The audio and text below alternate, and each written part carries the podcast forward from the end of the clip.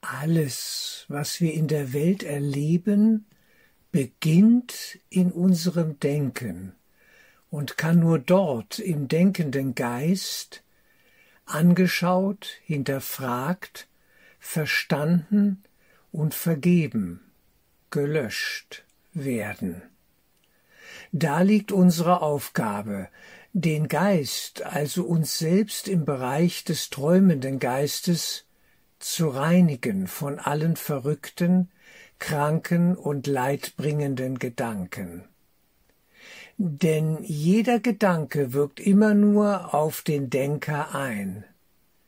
Ein Denken, das auf Heilung ausgerichtet ist, aktiviert heilsame Gefühle und Willensimpulse, aus denen sich dann ein Handeln im Klassenzimmer der Welt wie von selber ergibt.